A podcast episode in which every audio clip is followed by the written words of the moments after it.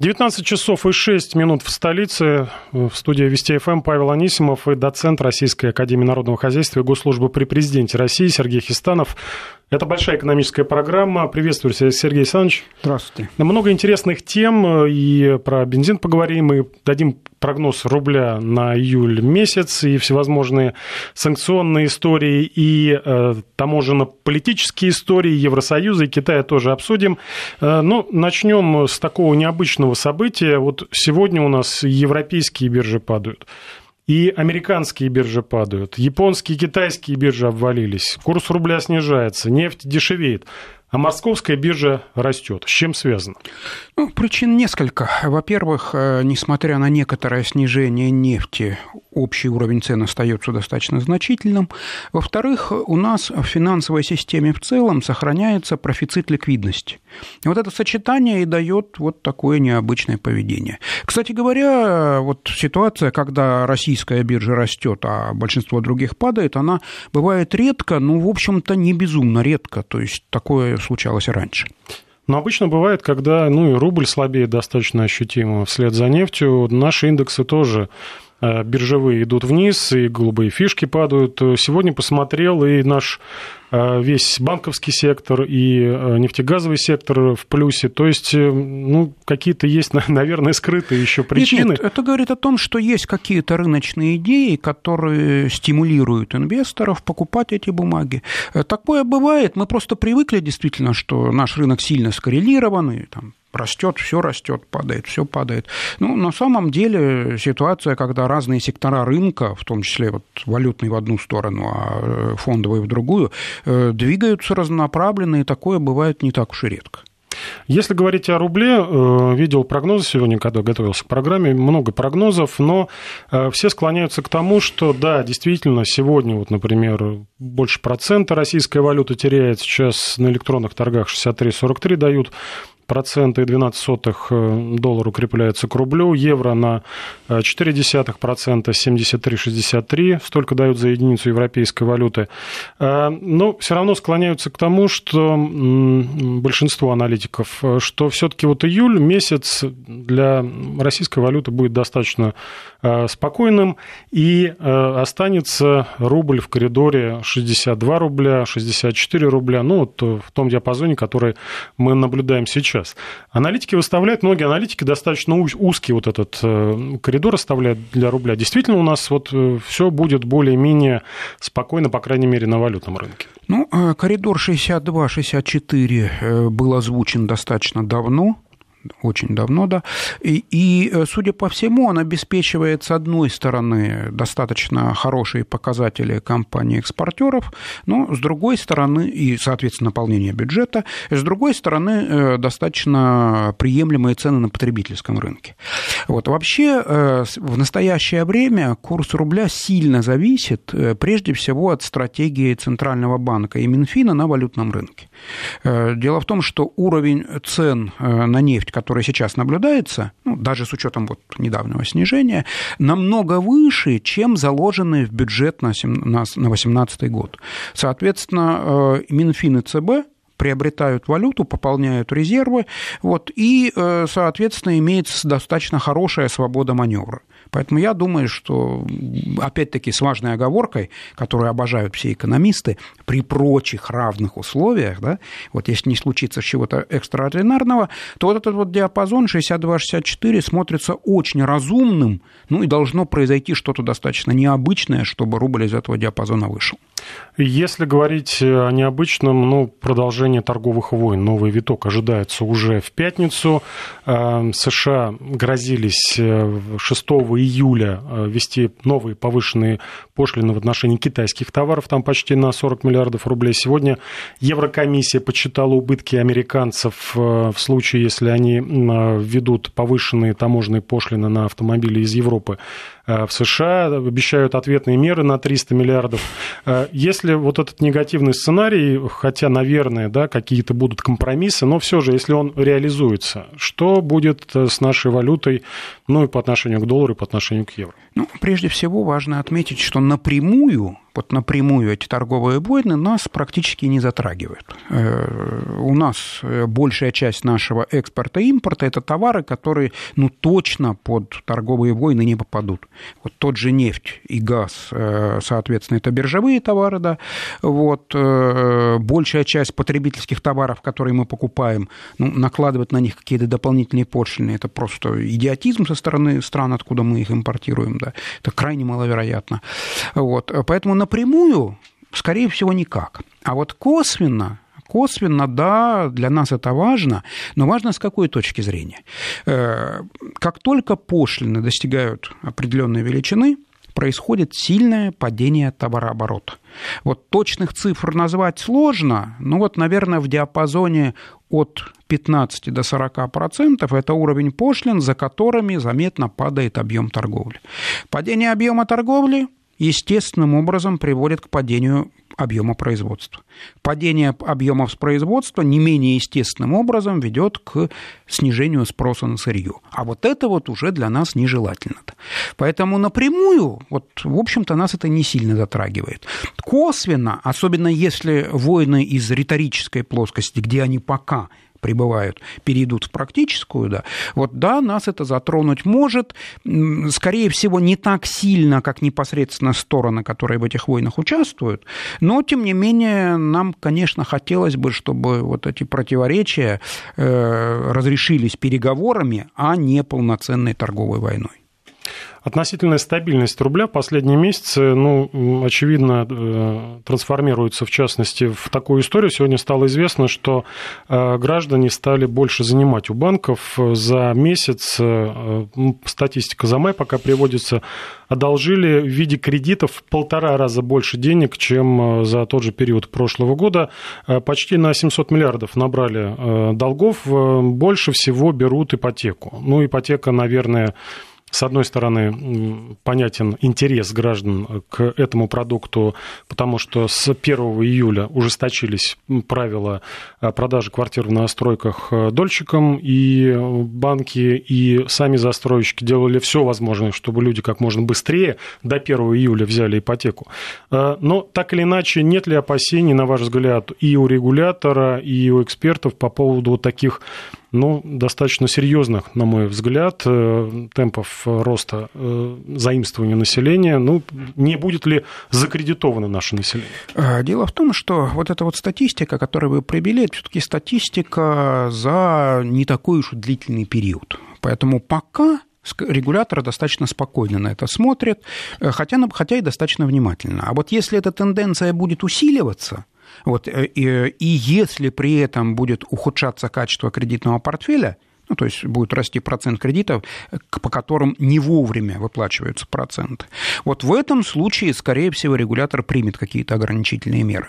Причем, скорее всего, эти ограничительные меры будут направлены в сторону банков. То есть можно повысить норму резервирования. Для той же ипотеки, вот ипотека, вот, несмотря на то, что вот мы называем одним словом, это довольно разные продукты. Одно дело ипотека, когда человек вносит там 30-50% стоимости квартиры, а на остальную часть берет ипотечный кредит. И вот э, сомнений по отношению к таким кредитам практически нет потому что даже в самом плохом варианте вот, банк может реализовать объект недвижимости и погасить, в общем-то, задолженность. И совсем другое ипотека без первого взноса или ипотека с маленьким первым взносом, допустим, 10%. Да. Вот с точки зрения рисков это совершенно разные продукты. Поэтому здесь, скорее всего, регулятор дифференцированно будет подходить, и чем меньше будет процент первоначального взноса, ну, тем больше будет норма резервирования. В результате это снизит мотивацию банков выдавать вот такие достаточно рискованные ипотечные кредиты. И наоборот, если человек половину стоимости объекта заплатил, то шансы, что с ним случится что-то плохое, достаточно маленькие, и вот такую ипотеку, скорее всего, ограничивать смысла нет.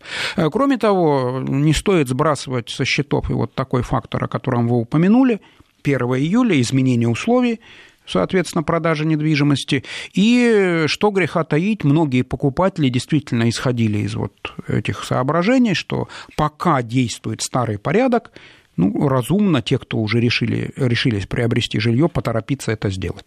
Соответственно, скорее всего, вот уже июль, Поторопились август... почему? Потому что и банки, и застройщики уверяли, что с 1 июля будет э, немного дороже. Дело даже не метр. в том, что дороже. Будет дороже или не будет вопрос дискуссионный, а вот то, что любые изменения норм на некоторое время затрудняют работу, ну, хотя бы до тех пор, пока к этим нормам не привыкнут все участники рынка.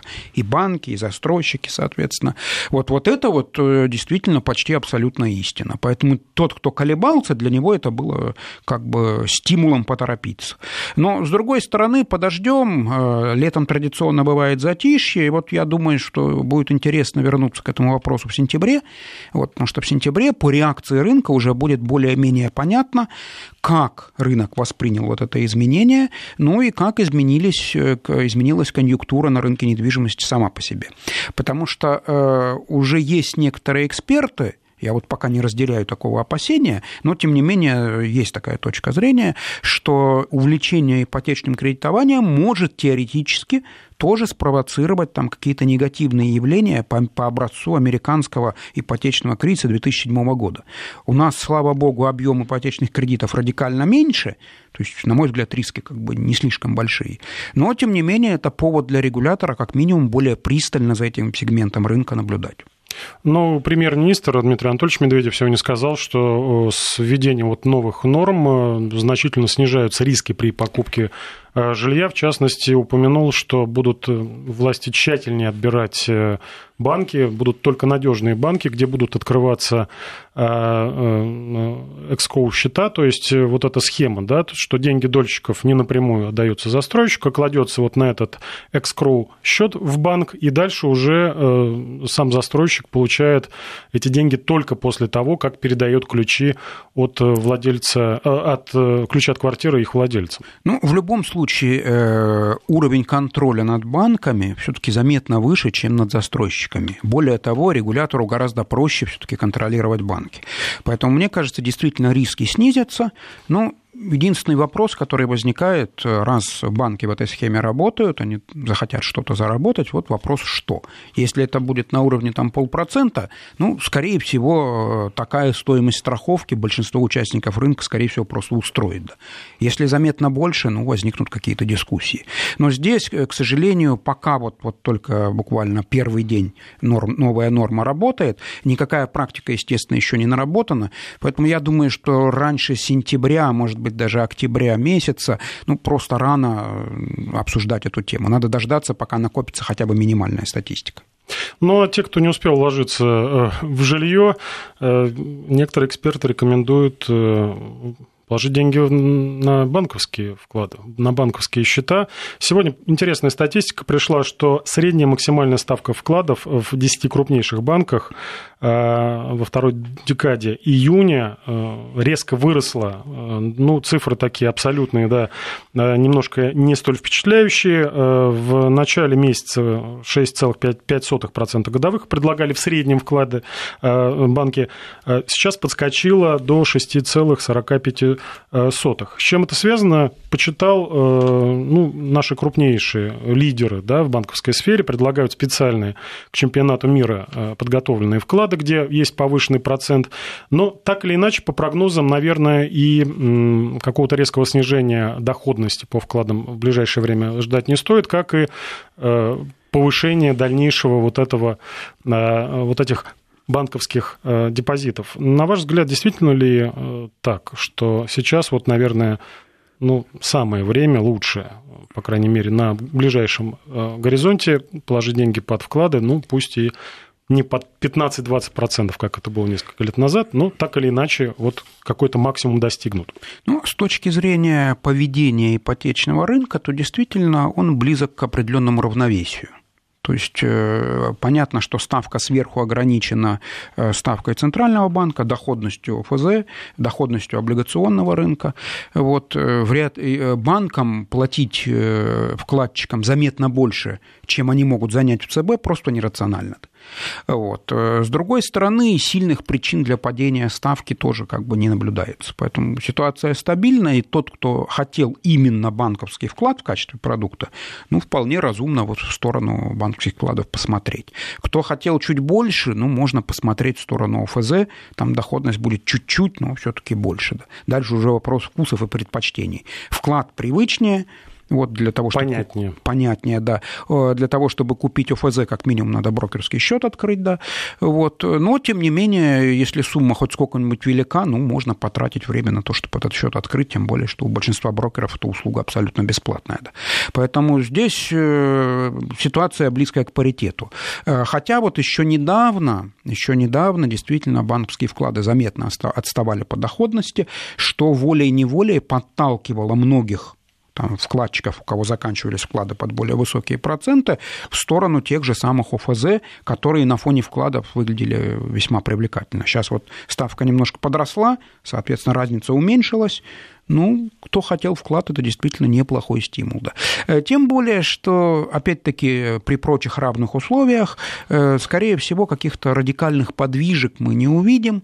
Вот вряд ли ЦБ будет ставку повышать, но и быстро ее снижать, энергично, как он это делал перед этим, скорее всего, тоже он не будет. Поэтому действительно какое-то локальное равновесие. Но эксперты прогнозируют, что рассмотрят э, изменение ставки вполне возможно Центробанк не раньше будущего года, что ближайшие заседания вот пройдут э, скажем, вот есть сейчас ставка, мы на ней остановились, и одна из причин, по мнению экспертов, это не совсем понятная ситуация на нашем топливном рынке, в частности, э, цены на бензин, которые достаточно резко выросли с начала года, сейчас они устабилизировались, и э, вот сегодня тоже вышел э, свежий отчет от столичных заправочных станций, действительно стабилизировалась ситуация, даже чуть-чуть подорожал 92-й бензин, чуть-чуть подешевело дизельное топливо на копейку, но все равно цены стоят, то, что а, обещали нефтяники. Тем более, что завтра достаточно важное заседание а, в Госдуме будут рассмотрены поправки в налоговый кодекс, которые касаются а, как раз э, налога на дополнительный доход от продажи нефти и нефтепродуктов. В этом законопроекте есть важные поправки, они как раз касаются снижения акцизов на бензин то, что пообещало в свое время правительство нефтяников. Мы снижаем акцизы на бензин, вы замораживаете цены там на уровне э, конца мая месяца. Вот видим, что нефтяники соблюдают э, свою, скажем так, половину э, договоренностей, власти тоже соблюдают свою половину договоренности, ну, такой паритет. Но второй важный законопроект, который завтра тоже будет рассматриваться, это предоставлять, будет э, предоставлена возможность правительству до конца этого года вводить дополнительные таможенные пошлины на светлые нефтепродукты, а именно на бензин, э, до 90% от их э, стоимости. Такая мера была в 2011 году, которая сдержала тогда значительный рост цен. Вот видим мы, что с одной стороны есть пряник, это законопроект о снижении акцизов, задним числом пускай он, но он вводится. Есть и такие стимулирующие меры. Если вы не будете выполнять обещания, мы просто-напросто увеличим Э, экспортные пошлины, вам просто перестанет, э, станет невыгодно гнать прямогонный бензин э, за рубеж. Но все это у нас происходит на фоне пока что снижение цен на нефть, пусть и незначительно, но, мне кажется, такая тенденция запущена. Вот э, будет ли э, нефтяникам э, при низких ценах на нефть выгоднее все-таки больше бензина оставлять внутри страны, либо, ну, было одно из таких оправданий, что почему мы так много продаем, потому что там дорого, и э, рубль достаточно слабый, и так далее, и так далее. Вот не поменяется ли э, расклад? Э, дело в том, что, естественно, расклад поменяется. Более того, он меняется постоянно, поскольку цены все время меняются. Но э, мне кажется, что со временем выработается что-то типа консенсуса. Вот я, к сожалению, забыл конкретный год, но вот в начале 2000-х годов в Евросоюзе случилась довольно показательная история. Вот из- из-за низкого урожая заметно подросли, подросла стоимость растительных масел. Вот прям заметно-заметно. Там люди привыкли к низкой инфляции, для них это было необычно. Вот. Соответственно, ну, представители правительства точно так же обратились к производителям, что вот проявите сознательность и так далее. Э, те, в общем-то, отказались. В ответ на это законодатели приняли похожую меру. Единственное, что они применили обратную меру с обратным знаком. Они на некоторое время обнулили импортную пошлину, не экспортную, а импортную, То есть на растительные масла. в Евросоюз. В результате из Латинской Америки выплыли танкеры с растительным маслом, да, которые заполонили рынок, цены сильно упали, э, местные производители получили болезненный урок и с тех пор поняли, что вот э, слишком сильные колебания цен, да, рынок есть рынок, никто не спорит. Есть урожайный год, есть неурожайный. Но должен быть еще и здравый смысл. Да. Вот. И если там снижение урожая – это повод для какого-то космического роста цен, то законодатель, в руках которого такой мощный инструмент, как уровень экспортных и импортных пошлин, может его задействовать и в результате будет хуже. Да. И все, с тех пор урок извлечен, и хотя действительно цены колеблются, и опять-таки сельское хозяйство зависит от климата, бывают урожайные и неурожайные годы, но все-таки производители, в том числе за счет складских запасов, стараются поддерживать цены, в общем-то, в каком-то разумном диапазоне колебаний. То есть никто не пытается их зафиксировать, но все понимают, что вот, вот слишком сильное изменение цены наверняка спровоцирует законодателя поменять правила игры. Поэтому, скорее всего, наши нефтяники тоже привыкнут к таким правилам, и мы увидим более стабильное поведение цен на топливо. То есть вы намекаете, что нам нужно обнулить ввозные пошлины на бензин из, какой, из какой-нибудь страны, где он стоит там 1 э, доллар весь бак? Ну, э, я на это не намекаю, это излишне радикальная мера, вряд ли она ну, будет реализована, но тем не менее вот эта вот попытка применить управление пошлинами для стабилизации цен, она вполне разумна, такое было есть и, скорее всего, будет. Да? Вот. Ну и вопрос только в том, чтобы, с одной стороны, законодатели, а с другой стороны, наши нефтяники привыкли к такому механизму. Э, тоже много прогнозов, а что будет осенью э, с топливом. Ну, традиционно лето затишье, посевная закончилась, уборочная еще не началась, и э, могут нефтяники в том числе воспользоваться ситуацией, там понемножку, понемножку к осени Э, цены поднять, либо все же их достаточно серьезно предупредили? Мне кажется, что если какие-то изменения будут, то вряд ли они будут настолько резкими, как мы вот наблюдали не так давно. -то. Э, кроме того, нельзя сбрасывать со счетов и совершенно внешние факторы. Да. Сейчас очень э, интересна, в чем-то даже драматична ситуация на мировом нефтяном рынке. Да. С одной стороны, США грозится ввести жесткие санкции против Ирана, это, естественно, фактор, который способствует росту цен на нефть. С другой стороны, США пытается неформально договориться с той же Саудовской Аравией об увеличении добычи. Вот, э, решение... Не просто договориться требуют, но мы об этом чуть попозже поговорим. Ну, сложный вопрос, учитывая то, что там э, отношения между этими странами в принципе достаточно непростые. Да. Вот, э, соглашение ОПЕК плюс приняло решение о повышении добычи. Вот, кстати, наша страна немножко уже даже повысила добычу. Вот, поэтому разыгрывается достаточно громкая интрига.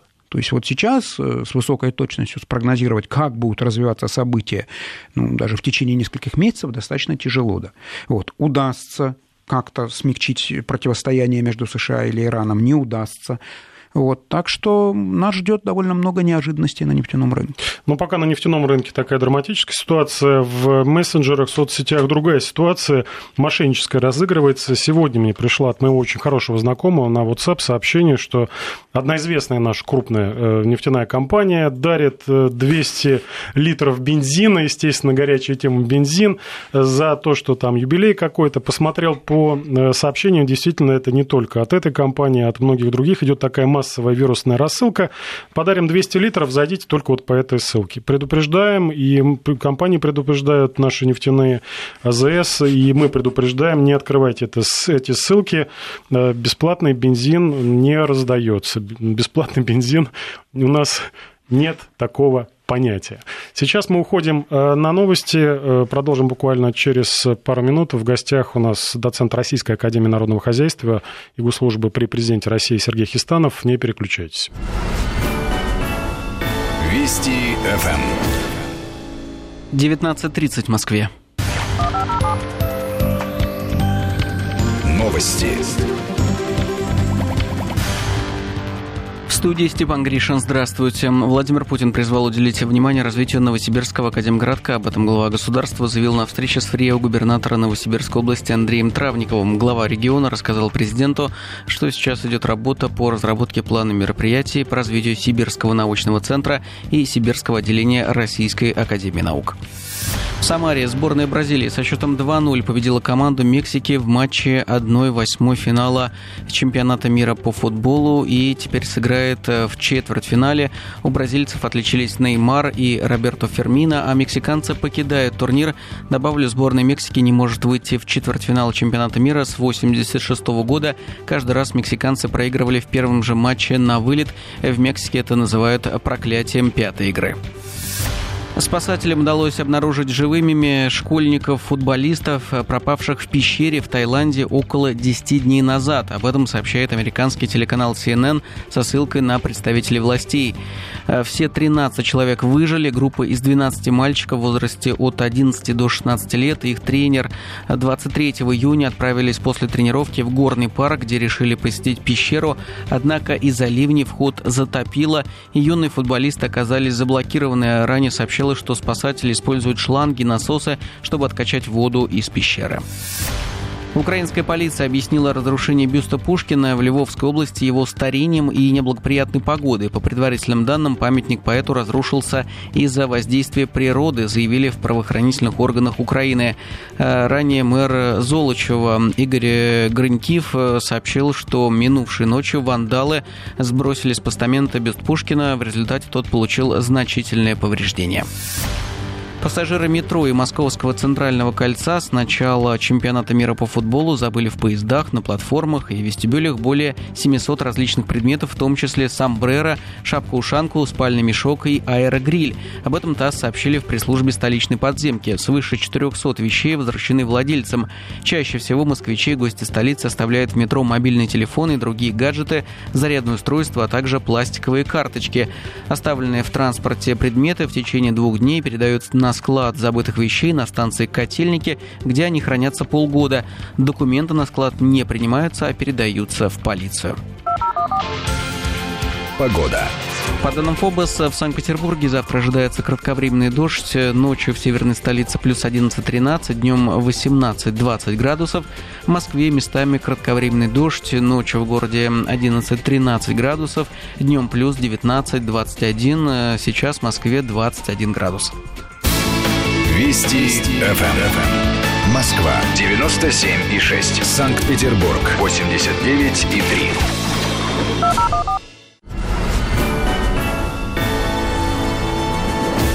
Чемпионат мира по футболу FIFA в России. Тебя ждет незабываемый футбол, лучшие стадионы и, конечно, фестиваль болельщиков FIFA. Приходи и наслаждайся уникальной атмосферой чемпионата. Прямые трансляции матчей на гигантском экране. Музыка и фудкорты. 11 городов. Бери друзей и присоединяйся к болельщикам со всего света. Фестиваль болельщиков FIFA 2018. Вход свободный.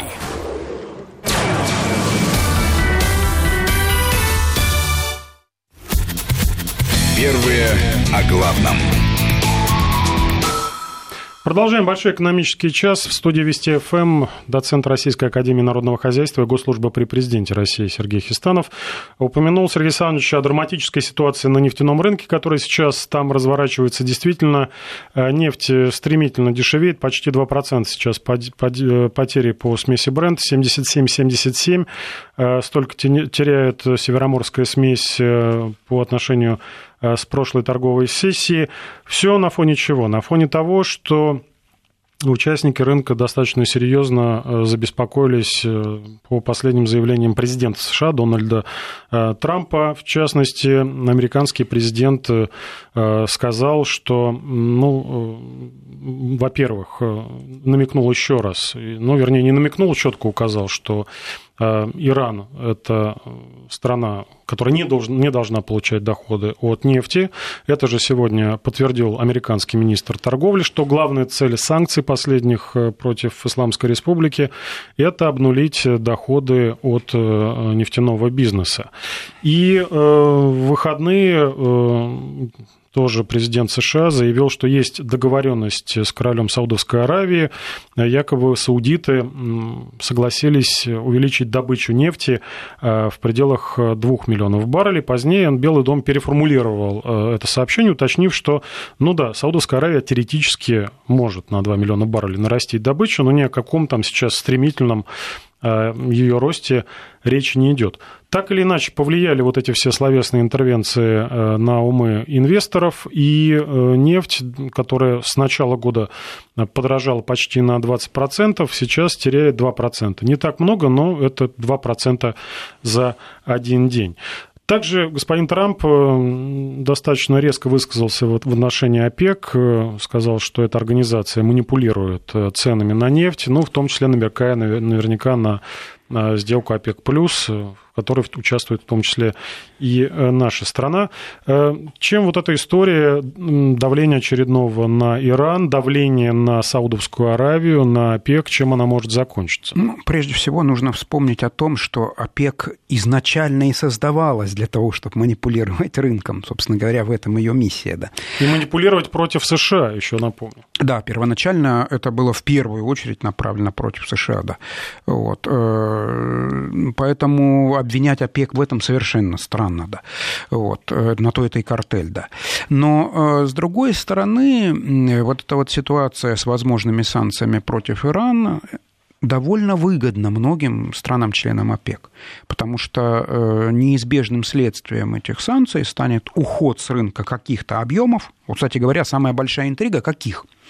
Потому что если вспомнить уроки санкций 2012-2014 годов, да, э, тогда многие страны, в общем-то, игнорировали этот запрет. Э, в основном речь шла о Китае, в какой-то степени об Индии, некоторые другие азиатские в основном страны, они, в общем-то, этот запрет нарушали, и на, этот, на это нарушение смотрели, в общем-то, сквозь пальцы. То есть объемы упали, трудности у Ирана заметно увеличились, да, вот, но поэтому никто как бы каких-то штрафных санкций по отношению к тем, кто нарушал американские санкции, не применял. Э, сейчас, по крайней мере, на словах, возможно применение каких-то санкций уже к тем, кто нарушил американские санкции. Как это будет? Будет это на самом деле или, как это часто бывает, ограничится риторикой, вот, насколько суровые наказания ждут нарушителей и так далее. Поэтому вот здесь интрига довольно большая. Для Саудовской Аравии ситуация двойственна. То есть, с одной стороны, существуют, ну, не побоюсь этого слова, многовековые противоречия между Ираном и Саудовской Аравией. Они уходят корнями там, лет на 500 в прошлое, да, не будем касаться там сложных религиозных вопросов, которые породили эти противоречия. Тем не менее, в регионе эти страны явные соперники вот явные соперники. Э, поэтому трудности одной страны, ну, в чем-то это повод так или иначе их использовать для другой страны. С другой стороны, бюджет Саудовской Аравии зависит от нефти заметно больше, чем, допустим, российский. Поэтому там увеличивать добычу настолько, чтобы обвалить цену, ну, мягко говоря, нерационально. Поэтому здесь действительно, мне кажется, что на рынок сейчас больше давят эмоции. Да. Что даже если Саудовская Аравия поднимет добычу, то, скорее всего, она делать это будет достаточно плавно и с целью не обвалить цену, а просто приостановить там большой рост цены поскольку ну, слишком... То есть закрыть дефицит, который, да. возможно, дефицит, в, который... в идеале точно закрыть дефицит, но не больше поскольку в противном случае можно от падения цены потерять больше, чем от роста объема продажи. Поэтому кто-кто, а Саудовская Аравия ну, меньше всех заинтересована в сильном падении цен. Э, кроме того, она, как ни странно, не заинтересована и в каком-то безудержном росте поскольку при очень большом росте, с одной стороны, активизируются производители так называемой сланцевой нефти, с другой стороны, это лишний стимул для так или иначе, там, где это возможно, попытаться нефть заменить, что сужает рынок. Поэтому здесь, как бы, скорее всего, будет политика золотой середины. Вот, поэтому даже вот нынешнее, сегодняшнее падение цен на нефть, там 2%, не стоит это драматизировать. В любом случае цена находится заметно выше тех уровней, которые обеспечивают пополнение бюджета. А нет ли противоречия в действиях американской администрации, а, поскольку достаточно высокие относительно последнего кризиса цены на нефть, они возродили в том числе и э, сланцевое производство в США, достигли опять и традиционные э, нефтедобытчики, и сланцевики, вышли опять в США в тройке крупнейших производителей, какие-то безумные объемы уже там, по-моему, 3 миллиона баррелей в сутки США экспортируют. Вот эти призывы Трампа больше добывать, нет ли здесь противоречий, не ударит ли это по собственной нефтедобыче? А, противоречия есть. Более того, полностью избежать это противоречия невозможно. США действительно довольно крупный производитель, входит в тройку, причем интересно, что объемы производства в США, России и Саудовской Аравии в общем-то сопоставимы. Вот, то есть бывает, кто-то кого-то обгоняет, но они все одного порядка, не сильно отличаются. Единственное отличие в том, что Саудовская Аравия и Россия экспортируют нефть, а США э, импортируют. Но Э, любопытно, что и структура экспорта и импорта нефти США довольно сильно не совпадает. США экспортируют легкую нефть, поскольку вот значительная часть, так называемая Которая меньше нефти, примеси, в том числе серы. Да, нефть. меньше серы, она вообще э, больше жидких фракций, меньше, соответственно, тяжелых, да. Вот. Э, с другой стороны, США импортируют довольно тяжелую нефть и на нефтеперерабатывающих заводах, как правило, их смешивают, получают определенные сорты, и из него уже делают разные нефтепродукты. Поэтому наблюдается парадоксальное явление – с одной стороны, США не так уж и мало экспортируют, с другой стороны, импорт США тоже является значительным. Кроме того, для США еще интересная одна закономерность существует. Да. В США э, еще одна из причин экспорта и импорта – это география. То есть морской транспорт намного дешевле сухопутного, и в результате иногда выгоднее там в каком-то порту нефть продать, а совсем в другом порту нефть купить поскольку с точки зрения логистики и стоимости доставки это выгоднее, чем транспортировать через континент на большое расстояние нефть. Это вот, кстати, тоже заметно усложняет экспортные и импортные потоки. Но в любом случае э, цена на нефть компромиссна, то есть она с одной стороны помогает американской нефтяной индустрии, которая значительно, с другой стороны она иногда бьет по карману американских потребителей нефти, которые тоже достаточно важны. И поэтому вот здесь вот любое решение решение, направленное хоть на рост цены, хоть на падение, оно имеет свои плюсы и минусы. А для нас вот этот сложившийся баланс и спроса и предложений, и цен, ну, наверное, чуть завышенных, но все же приятных э, для глаза. Вот текущая ситуация, она Понятно, что выгодно, поскольку российский бюджет получил уже больше 4 триллионов благодаря вот этой сделке. Э, дальнейшее развитие событий, если все так и останется, э, для нас тоже все хорошо. Да, вот эти чуть для завышенные нас это цены. дважды выгодно. Во-первых, чисто с финансовой точки зрения, цена намного выше той цены, которая заложена в бюджетное правило. Соответственно, у нас имеется возможность и дополнительный доход получить, и наши резервы пополнить. Вот, это один плюс. Второй плюс э, заключается в том, что что любые санкции по отношению к Ирану сильно снижают наши собственные санкционные риски. Поскольку наложить санкции одновременно на, дво, на двух крупных поставщиков нефти на мировой рынок, ну, практически невозможно. Поэтому тут э, сохранение статуса КВО, вот даже если все останется так, как есть, это достаточно хороший сценарий достаточно хороший сценарий, который позволит нам и, с одной стороны, решать наши задачи в экономике, а с другой стороны, не сильно беспокоиться по поводу возможного усиления санкционного давления. Ну, вот рубль все же останется, да, при текущих ценах на нефть, вот в этом диапазоне. Скорее Либо... всего, да, э, потому что сильное укрепление рубля больно бьет и по экспортерам, и по бюджету, и самое главное, по бюджету, да. Поэтому мне кажется, что вот, вот диапазон, опять-таки, с, с любимой оговоркой всех экономистов при прочих равных условиях, он смотрится достаточно хорошо. Должно что-то совершенно необычное произойти, чтобы рубль из этого диапазона вышел. Что неожиданного? Ну, не знаю, там какая-то техногенная авария на крупных нефтепромыслах там в какой-нибудь стране, да, какой-то сбой поставок, что-то вот ну, совершенно необычное, да. То есть какой-то фактор, который просчитать аналитически Конфликт невозможно. Вооружен. Эскалация какого-то конфликта и так далее. Хотя э, конфликты уже слабее влияют на нефтяной рынок, просто, возможно, потому, что рынок к этому привык. Мы сейчас э, уходим на прогноз погоды. Продолжим буквально через пару минут в студии доцент Российской Академии Народного Хозяйства и Госслужбы при Президенте России Сергей Хистанов. Не переключайтесь. Продолжаем большой экономический час. Экономическими прогнозами делится с нами Сергей Хистанов, доцент Российской Академии Народного Хозяйства и Госслужбы при Президенте России. Сергей Александрович, такая тема, о чем я вот в самом начале говорил, что и европейские биржи падали, Э, падают и азиатские сегодня буквально обваливались, э, китайские, например, акции э, снизились до минимумов двухлетних, минимумов на фоне опасения развития торгового спора между КНР и США. Напомню, 6 июля в пятницу американцы могут новую порцию дополнительную повышенных таможенных пошлин в отношении китайских товаров выпустить. И все это такая обеспокоенность, она транслируется в том числе и в акции, и в курсы валют, кстати. Я думаю, что Э, Национальный банк Китая э, такими небольшими шажками, но все же немного ослабляет юань для того, чтобы сделать китайские товары на фоне вот этой развивающейся торговой войны более конкурентоспособными. Э, ну, так или иначе, могут ввести товары, собираются ввести США товары, повышенные пошлины на импорт китайских товаров почти на 35 э, миллиардов. Естественно, Пекин, как ожидается, введет ответные меры.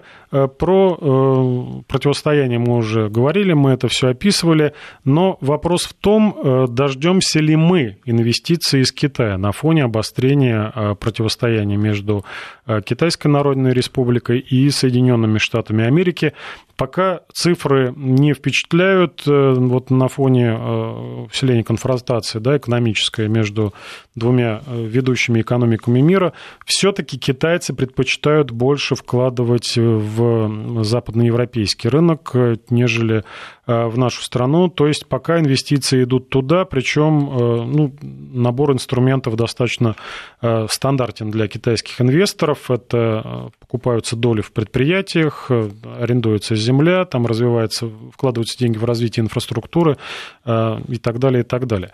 Почему пока у нас э, нет много китайских инвестиций, которые могут перетечь с американского рынка?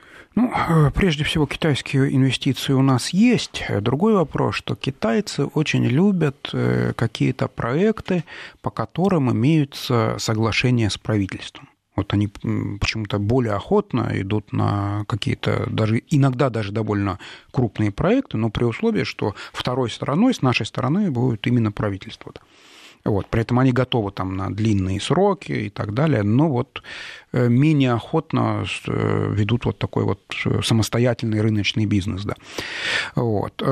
Все-таки Китай страна достаточно специфическая. Кроме того, Кроме того, вот это вы упомянули падение китайского индекса, я даже специально открыл график, посмотрел, и да, немножко напрягся. Я даже, наверное, пристальнее посмотрю, поскольку э, в Китае пробиты многие важные уровни, которые говорят о том, что не все так хорошо в китайской экономике, как кажется. Да что явно в Китае есть свои проблемы, и в этих условиях, ну, понятно, что изыскать дополнительные средства, именно дополнительные, не те, которые уже запланированы, да, будет достаточно непросто.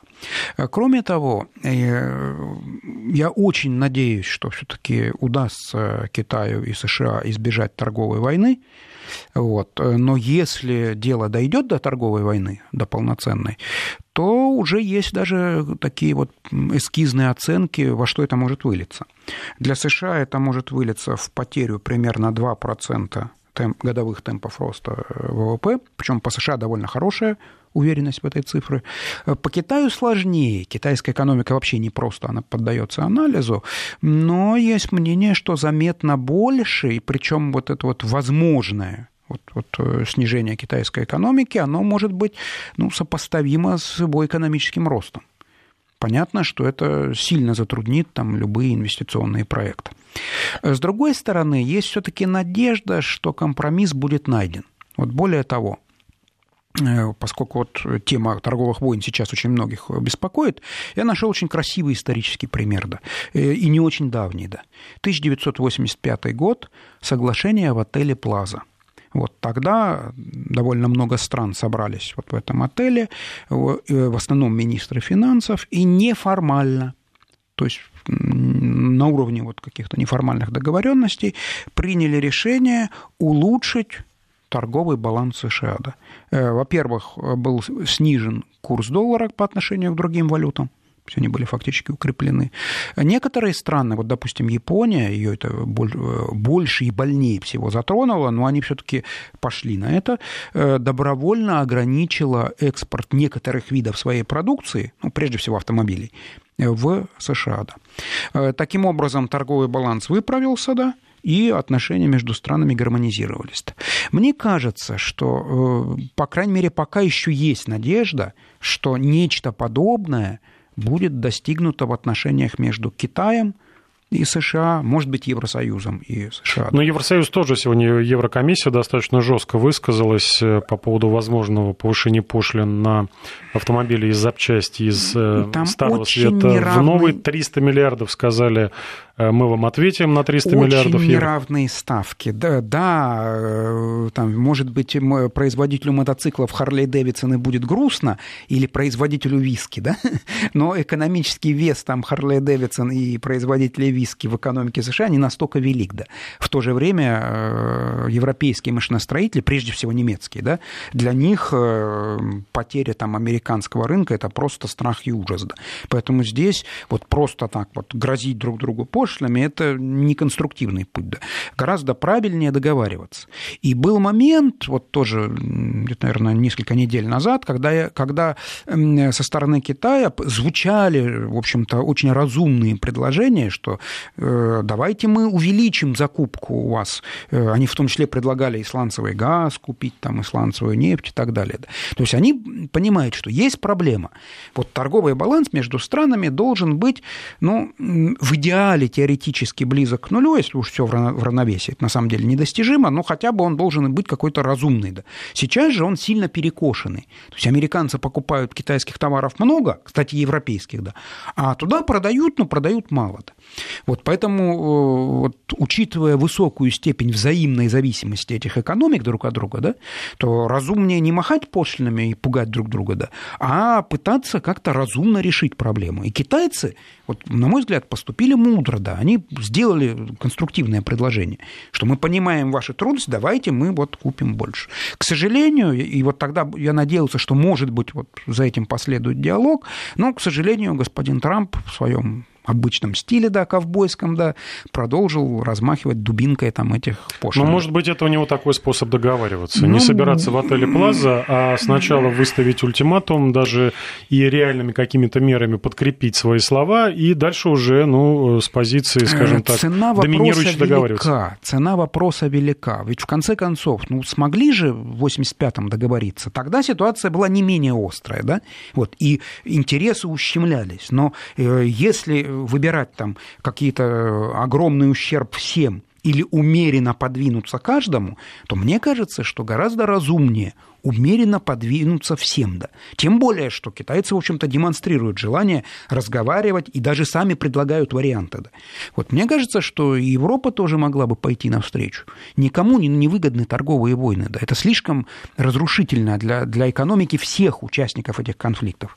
Потому что, в конце концов, Великая депрессия была не так уж и давно она прекрасно задокументирована. В той же США это аукнулось безработицей, пардон, 25%. Это страх и ужас. Вот. Э, поэтому вряд ли стоит э, повторять вот тот негативный опыт.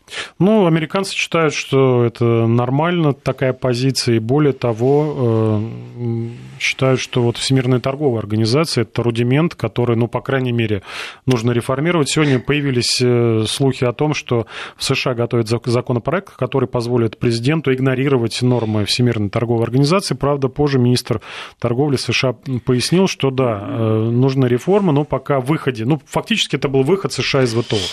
Министр пояснил, что нужно нужны реформы, нужно модернизировать, синхронизировать деятельность и так далее. ВТО очень разумно использовал в свое время Китай. Вот Китай довольно давно вступил туда, и надо отдать должное, вот вот то, как Китай использовал ВТО для реализации собственной стратегии, это просто вот, ну, в рамочку вставлять и показывать образец, как надо грамотно работать с ВТО. Вот. Поэтому действительно какие-то подвижки, какие-то реформы нужны. Кстати говоря, вот, ну, многие, в том числе даже и сторонники ВТО, так считают. Да.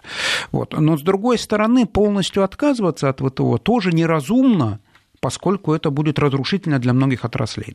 Э, кроме того, и внутри США, внутри американской промышленности есть те, кто от ВТО выигрывают, есть те, кто от ВТО проигрывают. Э, потому что и уже были заявления достаточно влиятельных конгрессменов о том, что они примут свои меры законодательные для того, чтобы вот, если такое вот резкое э, изменение будет инициировано, чтобы его заблокировать уже, собственно, свои, своими средствами. Да. Поэтому я думаю, что как раз вот поэтому вопросу будет разумный компромисс. Будет разумный компромисс, и опасность невелика. А с Китаем будет разумный компромисс? Тут ждать осталось Вот это вот вопрос вопросов. Недели. Э, вопрос вопросов нет. Э, даже если пошлины формально введут, надо же не забывать, что э, как бы контракты длительные, поэтому настоящие последствия мы увидим не раньше осени. Ну, посмотрим, что будет. Благодарю Сергея Хистанова. У нас в гостях был доцент Российской Академии Народного Хозяйства, госслужбы при президенте России Сергей Хистанов и я, Павел Анисимов. Прощаемся с вами. До свидания. До свидания.